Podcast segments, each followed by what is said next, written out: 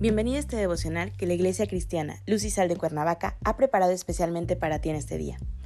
Te animo a que prepares tu corazón y dispongas todo lo necesario para escuchar la palabra que nuestro Dios ha preparado especialmente para ti el día de hoy. ¿Listo? Vamos a comenzar.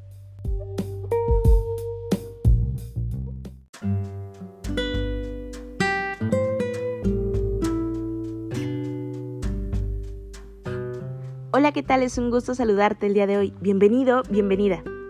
Hoy iniciamos una nueva serie devocional titulada Semana Santa, que la Iglesia Cristiana Lucisal de Cuernavaca, México, ha preparado especialmente para ti el día de hoy. Nuestro tema de hoy es Domingo de Ramos. Hoy te voy a pedir que tomes tu Biblia y me acompañes al libro de Lucas capítulo 19 versículos 37 y 38. La palabra de Dios dice, cuando llegaban ya cerca de la bajada del monte de los olivos, toda la multitud de los discípulos, gozándose, comenzó a alabar a Dios a grandes voces, por todas las maravillas que habían visto, diciendo, Bendito el Rey que viene en el nombre del Señor, paz en el cielo y gloria en las alturas. Desde que tengo conciencia, en mi niñez, siempre he estado con conocimiento de la Semana Santa, y porque además la mayoría la conocía como la Semana Mayor. En esta semana en las familias no cocinaban toda la Semana Mayor. Cocinaban en días anteriores al día de la Semana Santa para todo el resto de la semana. Tampoco se oía radio, ni se veía televisión. Y lo más curioso, nadie hacía nada. Y nada es nada. Para mí era la semana más aburrida del año. Y además, lo peor de todo, en una semana como esta, mataron a Cristo en una cruz. ¿Pero qué celebramos el Domingo de Ramos? El Domingo de Ramos celebramos la entrada triunfal de Jesús en Jerusalén. Ese día marcó el comienzo de su última semana sobre la tierra. En ese domingo especial, recordamos que Jesús estuvo dispuesto a ir a Jerusalén aun cuando sabía que allí sufriría hasta la muerte. ¿Por qué lo hizo? Pues bien, lo hizo por amor a cada uno de nosotros, para dar su vida en rescate por muchos. El relato bíblico está en los cuatro evangelios. Nos dice que cuando Jesús y sus discípulos se acercaban a Jerusalén, Jesús pidió a dos de sus discípulos que fueran a una aldea a buscar un asno atado para montarlo y entrar a Jerusalén. Jesús y sus discípulos no estaban solos en el camino de entrada a Jerusalén. Ellos se encontraban entre una multitud de personas que venían a celebrar la Pascua allí. La multitud vio a Jesús sentado sobre un asno y sobre los mantos de los discípulos. Muchos colocaron sus mantos y ramas de los árboles sobre el camino para que Jesús pasara sobre ellos. Esto había sido profetizado. Había mucha gente que tendía sus mantos sobre el camino. Otros cortaban ramas de los árboles y las esparcían en el camino. ¿Por qué la multitud colocó sus mantos y palmeras sobre este camino?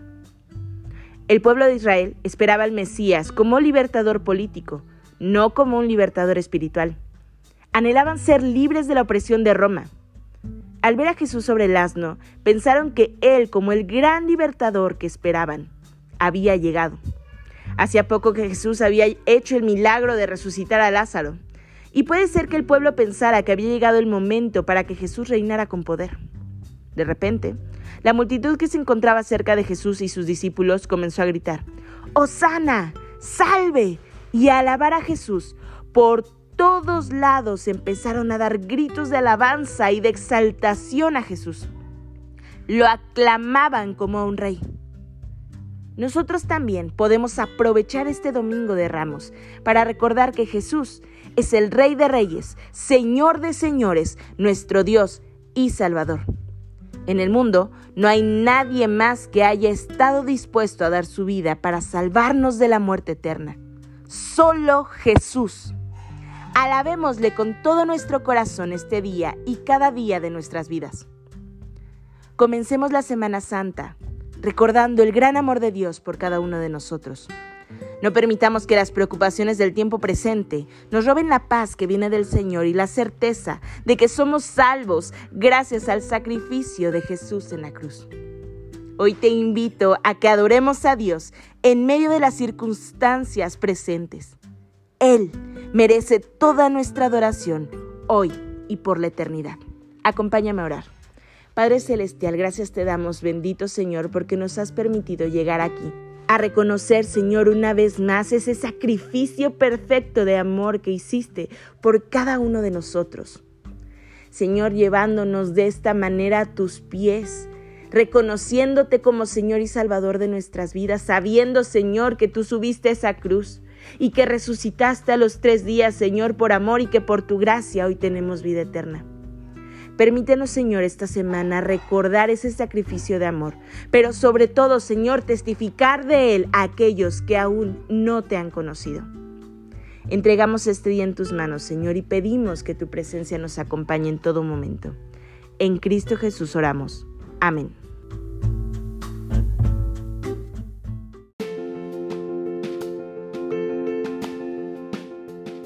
Ha sido un placer compartir la palabra contigo el día de hoy te animo a que no te pierdas ni un solo devocional de esta serie.